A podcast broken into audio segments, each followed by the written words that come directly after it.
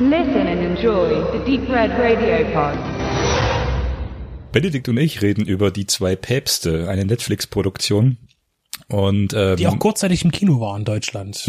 Tatsächlich. ins Kino geschafft, aufgrund vielleicht auch der Stargrößen, die die äh, Päpste mimen. Also Josef Ratzinger wird von Anthony Hopkins verkörpert und äh, Bergolino von Jonathan Price. Bergoglio. Ber Wir können auch Bergolino nennen, das ist alles okay.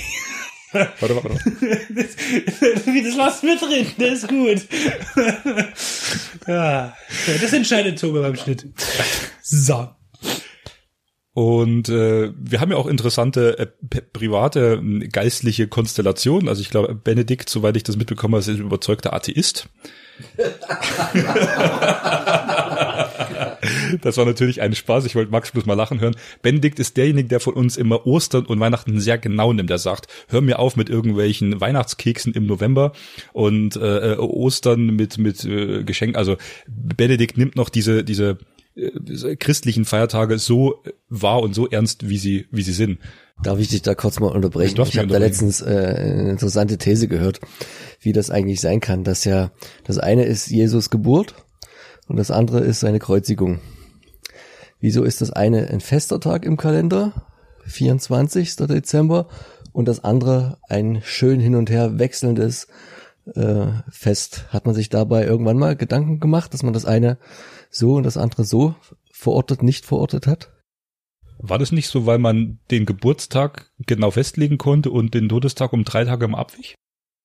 Ich werde jetzt dazu nichts äh, Wissenschaftliches sagen können, also ich kann jetzt auch nicht genau sagen. Was wir ja wissen, ist, dass vor allen Dingen gerade Ostern um ihre Zeit natürlich auch zur Bekehrung der Heiden und so weiter und die äh, Etablierung des katholischen Glaubens oder christlichen Glaubens ja ähm, immer auch ähm, ein Kompromiss war. Und das heißt, man hat die heidnischen Fruchtbarkeitsfeste auch so gekoppelt, dass es Ostern eben, äh, was ja auch viele Symbolik hat, dann mit den Eiern und so weiter. Das ist ja alles Fruchtbarkeitssymbolik dass man das alles so ein bisschen mitgenommen hat und so, dass man eben den Leuten nicht gleich auf den Kopf haut und sagt, hier, jetzt macht ihr mal das, sondern die Leute so ein bisschen da erschlichen hat. Das heißt, ähm, ich kann es dir nicht genau sagen und äh, ich denke, es ist auch schwer zu datieren, ob wirklich Jesus Christus am 24. oder am 25. eben Geburtstag hatte. Ähm, es gibt ja auch verschiedene Kalender und so weiter über die Jahrhunderte und Jahrtausende. Äh, das kann ich dir leider nicht sagen. Aber was ich dir sagen kann, ist, dass Stollen letztlich nichts anderes ist als Reformationsbrot mit Puderzucker. Und Aber er symbolisiert auch etwas, nämlich den kleinen Leib Jesu des kleinen Kindes.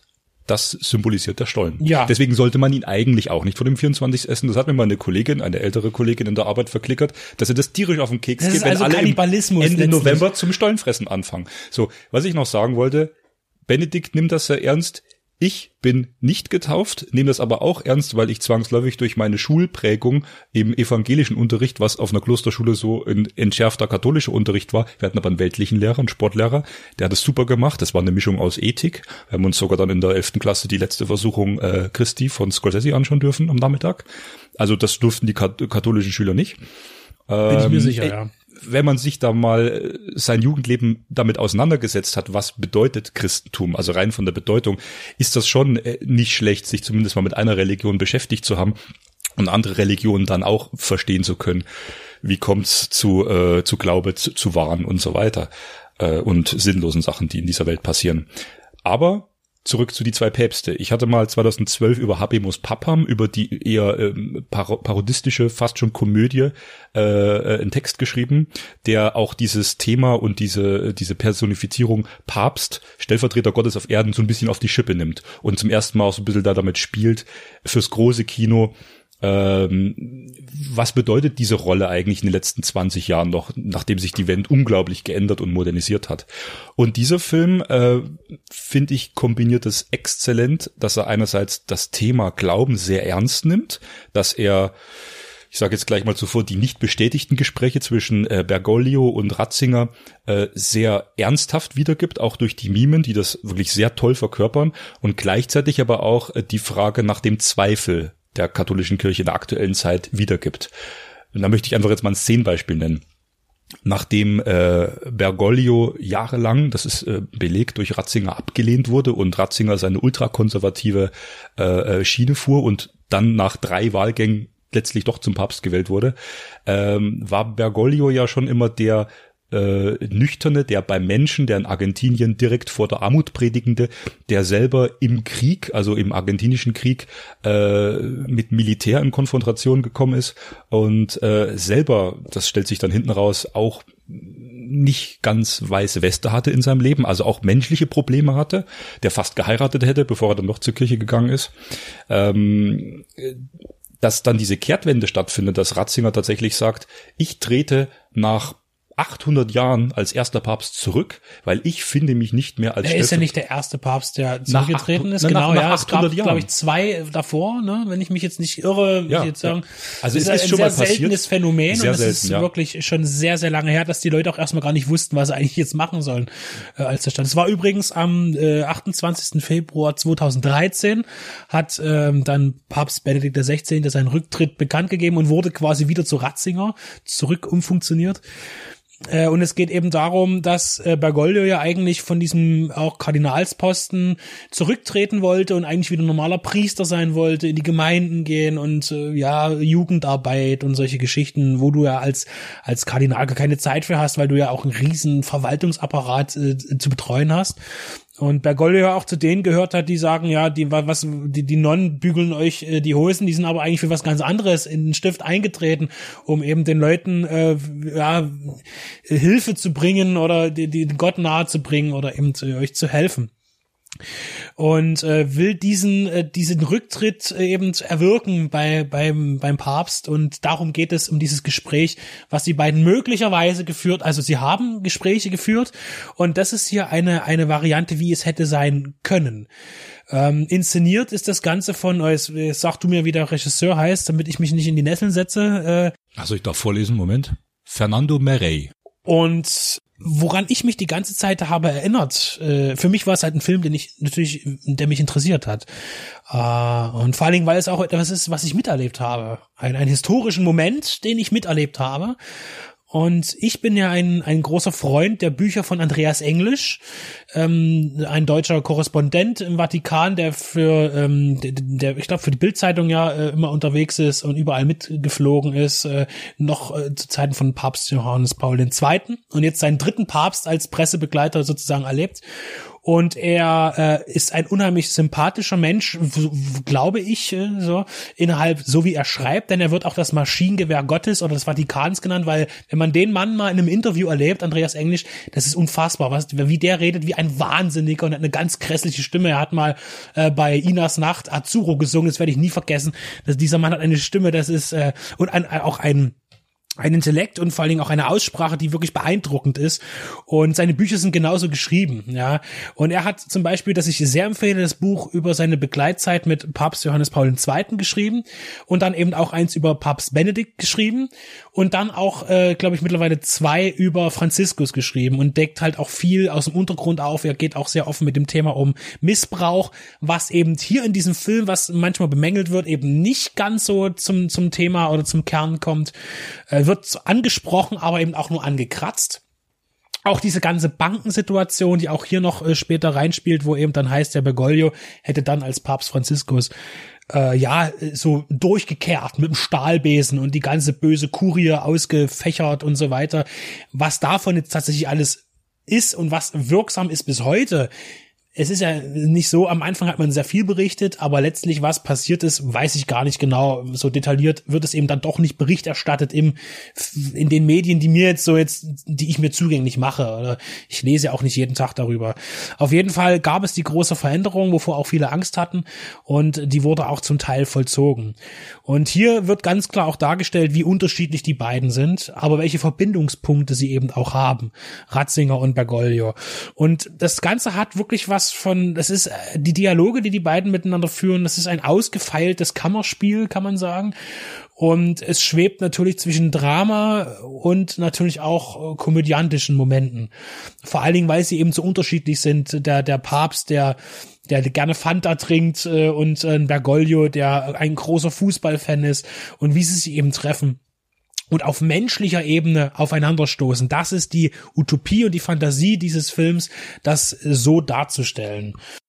Die Variante nimmt sich der Film, aber das ist das, woraus auf mir ankommt, dieses Menschliche und dieses, auch wenn sie Stellvertreter Gottes auf Erden sind, wir wissen, sie sind als Menschen geboren, sie sind Menschen, sie haben ihre menschlichen, äh, sage ich mal, Laster und auch Lüste, wenn man jetzt Kommissar Rex guckt und äh, äh, Fußball und, und einfach sich für, für so menschliche Sachen nach wie vor interessiert, auch wenn man der höchste Würdenträger ist. Ähm, ich fand es immer ein ganz großes Schauspiel einfach, weil ich sehe die beiden Darsteller sehr gerne. Also Anthony Hopkins verehre ich wirklich für, für das, was er tut. Jonathan Price haben wir noch gar nicht genannt, glaube ich. Als, doch, ich hab gesagt, äh, haben dass er ihn wir, haben wir schon, Ja, es war ja. vor, vor zehn Minuten. Äh, genau, Also das sind große. Mimen und die schaffen es in äh, diesen Charakteren, in ihrem auch Trübsal, den die da blasen, schon diese, diese alternden Päpste und der eine, der dann nicht mehr will und sagt, äh, du, mein größter Gegner, äh, eigentlich bist du der Richtige, der da das noch verändern kann. Der andere will ja auch gar nicht mehr, der will der, der fragt ihn, willst du eigentlich aus der Kirche ganz austreten? Und dann wird er letztlich dann Papst, der andere. Äh, also diese Zweifel auch, diese haben diese menschlichen Zweifel. Und das finde ich hat mir, hat mir den Film sehr nahe gebracht. Das ist ja auch was, was mir äh, die letzte Versuchung Christi immer wieder nahe gebracht hat, auch wenn es auch eine Utopie ist äh, in, oder eine Dystopie in, in ihrer Sicht. Äh, die Laster von Jesus Christus, über die man nicht sprechen darf, dass er auch Mensch ist, Mensch mit Fehlern äh, hast du ja auch Menschen, Menschen mit Fehlern. Und also ich fand es unglaublich berührend. Also äh, diese, diese ähm, romantifizierten oder oder äh, diese glattgebügelten biblischen Geschichten, dieses, dieses Klischeehafte, das, das brauche ich nicht. Aber hier haben sie es geschafft, eine, eine Real-Life-Story aus jüngster Vergangenheit spannend und trotzdem, finde ich, würdevoll aufzubereiten, ohne das ins Lächerliche zu ziehen. Äh, man stellt zum Beispiel hier fest, so konservativ und so äh, äh, umstritten auch Ratzinger war, also war nicht ganz einfach der Mensch, der war unglaublich gebildet, der der war künstlerisch interessiert, der konnte irgendwie sieben, acht Sprachen fließend sprechen. Das sind das sind alles Qualitäten, menschliche Qualitäten, die du auch erstmal bewerkstelligen musst in diesem riesigen Apparat. Ich denke, er war eben, Entschuldigung, wird immer wieder darauf hingewiesen, auch durch die Rolle Bergoglius und Jonathan Price, der sagt, ich war noch nie im Vatikan. Der kommt am Anfang dahin und guckt sich um wie so ein Schuljunge. Warum ist das hier alles so prunkvoll? Was soll denn das alles? Auch diese, diese Kritik an der Kirche. Warum mit dem Prunk so umgehen, wo andere Menschen hungern auf der ganzen Welt? Und das ist, was auch Andreas Englisch eben, das ist jetzt noch die Brücke zu, warum ich ihn erwähnt habe, eben auch immer wieder schreibt, diese Unterschiede und diese Umbrüche dann äh, durch äh, die Päpste, die er erlebt hat, von Papst zu Papst. Und das hat mich daran erinnert, weil er auch ganz oft äh, eben über Bergoglio gesprochen hat als Menschen. Und das hat mich sehr daran erinnert. Das heißt, Menschen, die, die jetzt, die verstehen, wovon ich rede, die Andreas Englisch gelesen haben, die werden sehr viel Freude an diesem Film haben, weil Andreas Englisch hätte auch genauso gut das Drehbuch schreiben können, glaube ich. Ähm, und äh, ich möchte sagen, dass äh, in der Darstellung äh, weil du sagst, er, er ist vor allen Dingen eben, äh, Ratzinger war, ist eher ein Wissenschaftler, ein Theologe und eben nicht der, der, der Mensch, der sich tatsächlich dann mit den Nöten der Menschheit beschäftigt hat. Und das war eben so immer das, die Kritik. Und er hat auch viele Sachen, er hat ja auch öffentlich andere Religionen äh, diskreditiert und, und schlecht, also ohne es eigentlich zu wollen, aber in seiner, in seiner, äh, als, als Katholik eben sagt, ja, wir sind natürlich die einzigen Wahren, hat aber dadurch auch äh, in, in sehr ungünstigen Momenten vieles, was Papst Johannes Paul II. aufgebaut hat, zur Ökumene mit anderen Religionen auch wieder eingerissen. Wobei auch Papst Johannes Paul II. ein ganz erzkonservativer Papst war. Ähm, ich möchte noch sagen, dass äh, Anthony Hopkins das super macht, denn wenn man sich mal Nachrichtenberichte oder irgendwie reale äh, Auftritte von Papst Benedikt anschaut, unglaublich, unglaublich genial gemacht. Die Bewegung, Kopfschütteln, so ganz kleine Details. Dieser Blick Super mit den gemacht. Augen, diese Ja, Blicke, genau. immer dieser Kopf leicht nach unten und die Augen gucken so nach oben. Das ist Die- prima auch gemacht. Dieses leicht listige, würde ich schon fast sagen, also ohne das böse zu meinen. Also das hat er Ja. sich gut äh, gut antrainiert und das kommt hier sehr gut rüber, ist sehr glaubhaft und auch äh, Jonathan Price als Bergoglio, das das ist echt klasse äh, äh, einstudiert, sag ich mal, diese ganzen Verhaltensweisen. Deshalb ein Film, der auch äh, so so fiktiv wie er ist, sehr viel Authentizität in sich birgt, sag ich mal, und deshalb mich auch äh, überzeugt hat, ist eine tolle Sache. Diese, diese, und ist auch mal was anderes, so von Netflix, so, eine, so, einen, so einen halbdokumentarischen Spielfilm zu haben, der hier wirklich in tolle Wege geht, finde ich. Also Muss man wirklich so sagen. von uns Absolut beiden also eine. Empfehlung Ja. für die zwei Päpste, The Two Popes von 2019, ganz frisch über die Begegnung zweier großer Männer.